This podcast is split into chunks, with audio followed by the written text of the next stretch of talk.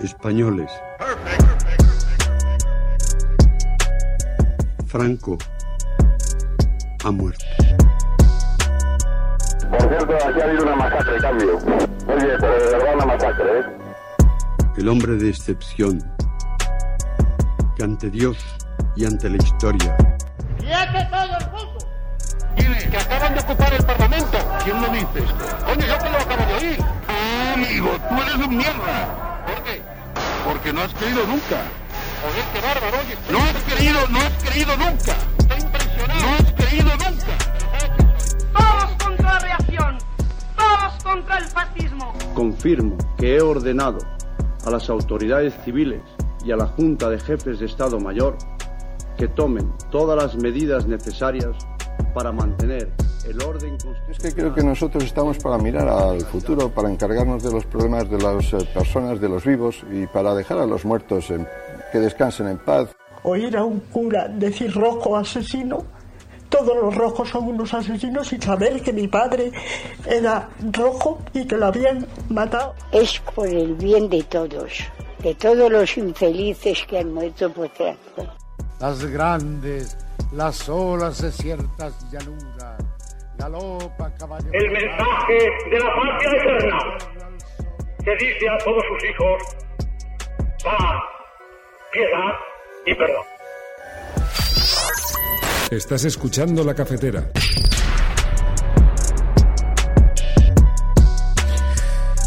Esta semana hemos visto a Isabel Díaz Ayuso, la presidenta de la Comunidad de Madrid, compungida tras una visita a Auschwitz y, mm, claro, se preguntaban los familiares de las víctimas del franquismo cuándo habrá compromiso precisamente con los luchadores antifascistas, con quienes lucharon contra también los nazis y eh, en este país contra cuándo habrá eh, ese cuándo se producirá ese ese mismo abrazo fraternal con eh, los descendientes de los republicanos con los eh, republicanos que lucharon por la democracia Emilio Silva muy buenos días Buenos días, Resistencia.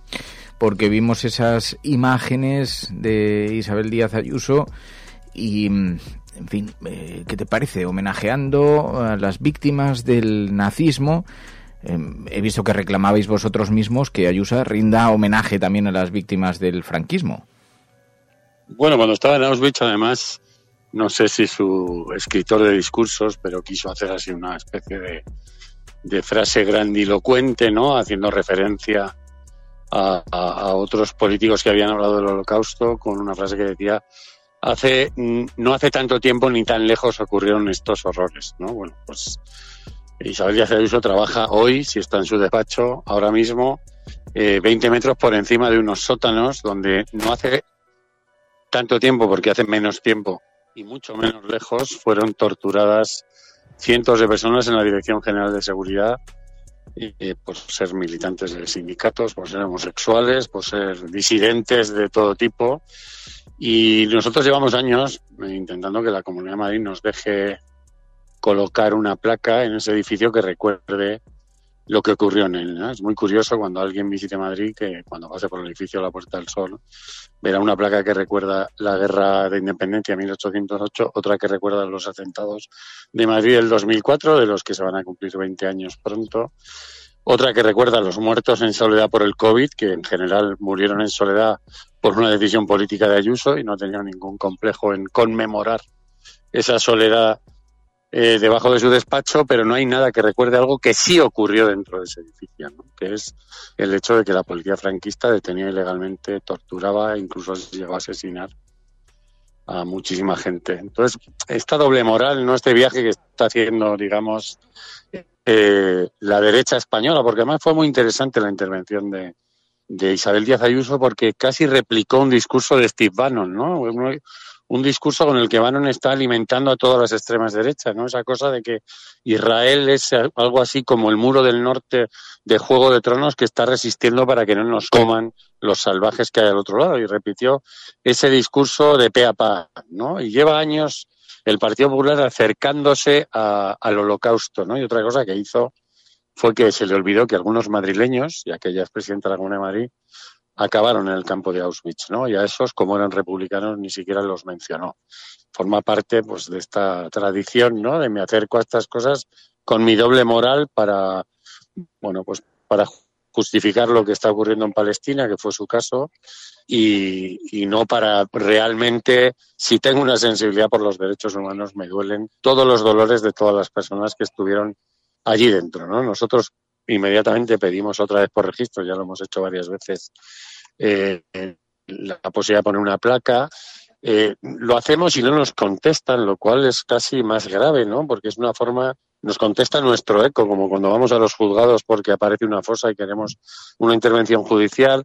Entonces, ni siquiera mm, consideran que existimos, ¿no? Ni siquiera, y lo hacemos por registro oficial, Ahí hay unos plazos y una responsabilidad de una institución pública, de una democracia, y ni siquiera nos contestan. Pero ayer hicieron un añadido, ¿no? Ayer, cuando era eh, tras la rueda de prensa del gobierno de la Comunidad de Madrid, el portavoz de la Comunidad de Madrid dijo que no habían recibido ningún, ninguna notificación, ¿no? Y hoy hice una el lunes, hice otra el 2 de mayo del año pasado, o sea, hemos hecho un montón. Y también es muy interesante para interpretar a la derecha española españolista, ¿no?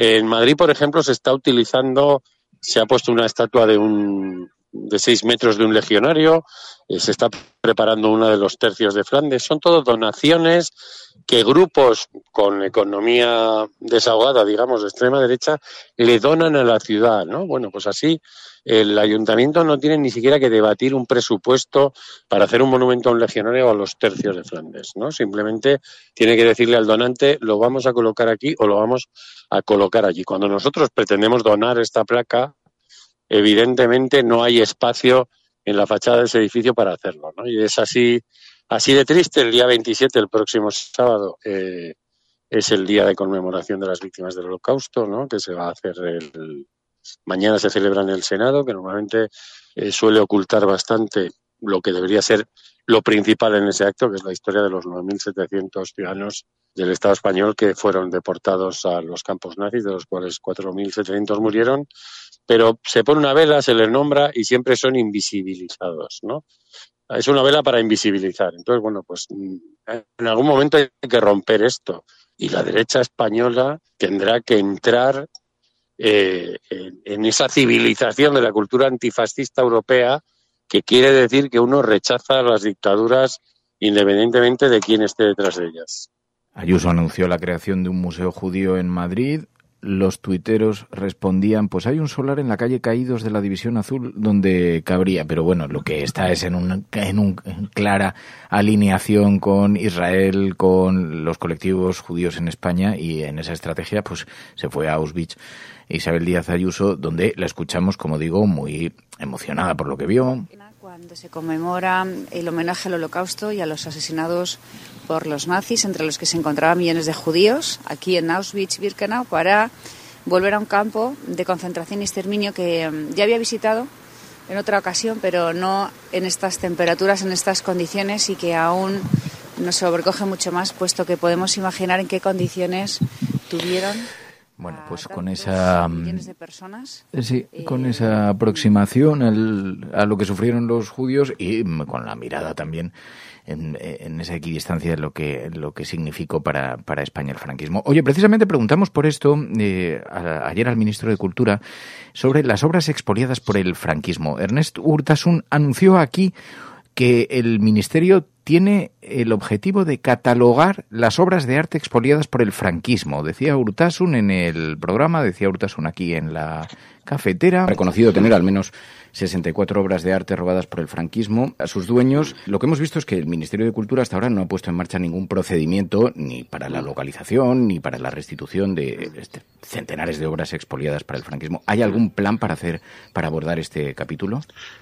Sí, bueno, hay una cosa en marcha eh, que todavía no podemos hacer anuncios porque está en marcha, pero es verdad que sí que hay un proceso de, registro y de catalogación de estas obras en cumplimiento de la Ley de Memoria Democrática y eso está en proceso. Es una de las cosas que cuando llegue el Ministerio pedí información enseguida. Bueno, dice que está en proceso, pero que catalogarán las obras de arte expoliadas por el franquismo como primer paso. ¿Qué te parece, Emilio? Bueno, me parece bien que uses la palabra robadas y expoliadas, porque a menudo en los medios de comunicación se utiliza la palabra incautación y nosotros oímos habitualmente que la policía se ha incautado de un alijo eh, y de unos miles de euros en efectivo, etcétera, etcétera, ¿no? Entonces la incautación es como la devolución de algo ilegal a la legalidad y lo que fue eso fue un expolio, un saqueo, un robo a punta de pistola y me parece muy bien que se haga un catálogo y que se haga una gran investigación de quiénes son sus legítimos dueños y se les devuelva el patrimonio. Yo estoy ahora mismo a 50 metros donde vive eh, el hijo del escultor eh,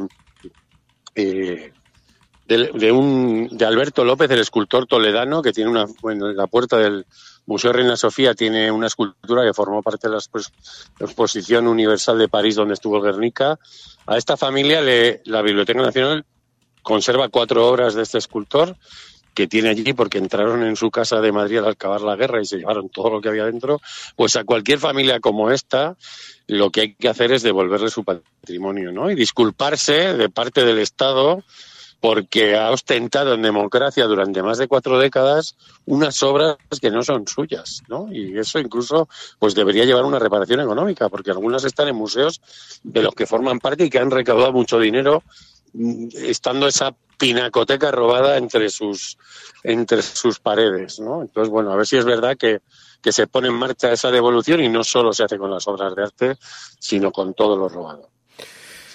Pues Emilio Silva, presidente de la Asociación para la Recuperación de la Memoria Histórica, gracias de corazón, como siempre. Muchísimas gracias. muchos abrazos a la resistencia.